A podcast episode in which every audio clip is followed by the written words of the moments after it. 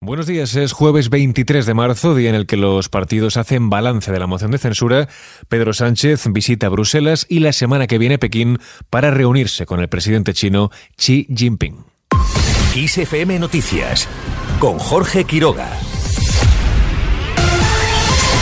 Las formaciones políticas del hemiciclo realizan un balance sobre lo vivido estos días en el Congreso, la moción de censura contra el presidente Sánchez, que tan solo ha contado con el apoyo de los 52 votos de Vox y de un ex de Ciudadanos, una moción que ha servido para poner de manifiesto que la política española sigue pivotando sobre dos bloques, el de la derecha y de la izquierda, entre los que aparentemente hay poco o ningún consenso. El presidente del gobierno, Pedro Sánchez, y su vicepresidenta segunda, Yolanda Díaz, han escenificado su unión y sintonía para dejar claro que quieren reeditar un gobierno de coalición que ven como el único garante para no volver atrás en el tiempo con la única otra suma posible de cara a la Moncloa, según todos los sondeos, la de un gobierno de PP y de Vox. Mientras Pedro Sánchez continúa su gira europea antes de asumir la presidencia de la Unión Europea, el jefe del Ejecutivo se reunirá hoy con el primer ministro belga, Alexander De Croo, para conocer con detalle sus posiciones antes de los asuntos que estarán en la agenda de la presidencia durante la segunda mitad del año. El pacto sobre migración y asilo, el fortalecimiento de la autonomía estratégica de la Unión o las reformas del mercado energético son algunas de estas cuestiones. Mientras anoche conocimos en boca del ministro Félix Bolaños que Pedro Sánchez se reunirá la próxima semana en Pekín con el presidente chino Xi Jinping. El presidente chino ha invitado al presidente, a Pedro Sánchez, a visitar China. La semana que viene se producirá este viaje. Creo que el peso que tiene España y el peso que tiene el presidente Pedro Sánchez es indudable en el mundo. Hoy por hoy China efectivamente tiene un papel clave, sobre todo en su posible mediación en la guerra de Ucrania. El ministro destacó también que será una importante visita desde el punto de vista económico y comercial. Va a ser una visita que también desde el punto de vista económico, comercial, va a tener mucha importancia porque también el presidente va a aprovechar para reunirse con el foro Asia-Pacífico y va a poder también tener contactos con otros mandatarios y con empresas españolas que tienen inversiones en China. La visita de Estado de Sánchez al país asiático se realizará los días 30 y 31 de marzo.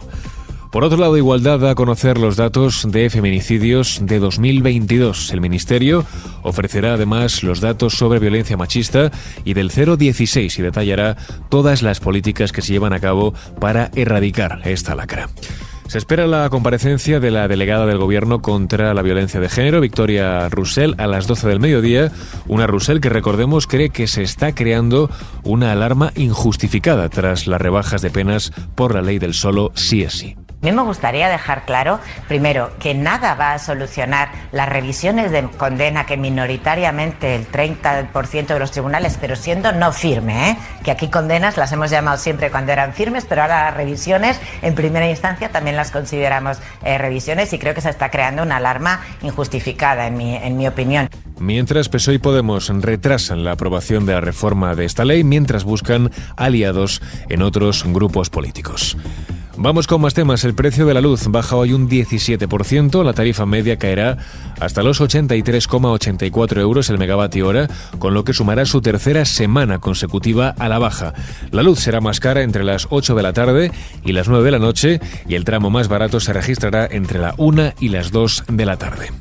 Por otro lado, Felipe VI viaja hoy a República Dominicana para la cumbre iberoamericana. El rey asistirá a la 28 cumbre en la que también participará el presidente del gobierno Pedro Sánchez, quien llegará mañana viernes al estar hoy, como mencionábamos antes, en Bruselas. Al margen de este asunto, sindicatos y COE volverán a reunirse la primera quincena de abril para seguir negociando el acuerdo salarial. La secretaria confederal de Acción Sindical de Comisiones, Maricruz Vicente, ha indicado cuáles serán los temas a tratar y habla de voluntad de acuerdo. Cada una de las partes vamos a realizar una propuesta de cuáles deberían de ser los temas que debería de recoger un quinto ANC, además, por supuesto, de los incrementos salariales y en base a eso pues mm, abordar la próxima la próxima reunión en la que bueno esperemos seguir avanzando también en materia salarial. Yo creo que voluntad hay lo que pasa que la voluntad por sí sola no, no vale no hacen falta que haya propuestas encima de la mesa que nos permita ir cambiando impresiones y que nos permita ir avanzando en el quinto ANC UGT y comisiones piden subidas del 4,5% para 2023 y del 3,75% para 2024 con la inclusión de una cláusula de revisión salarial mixta.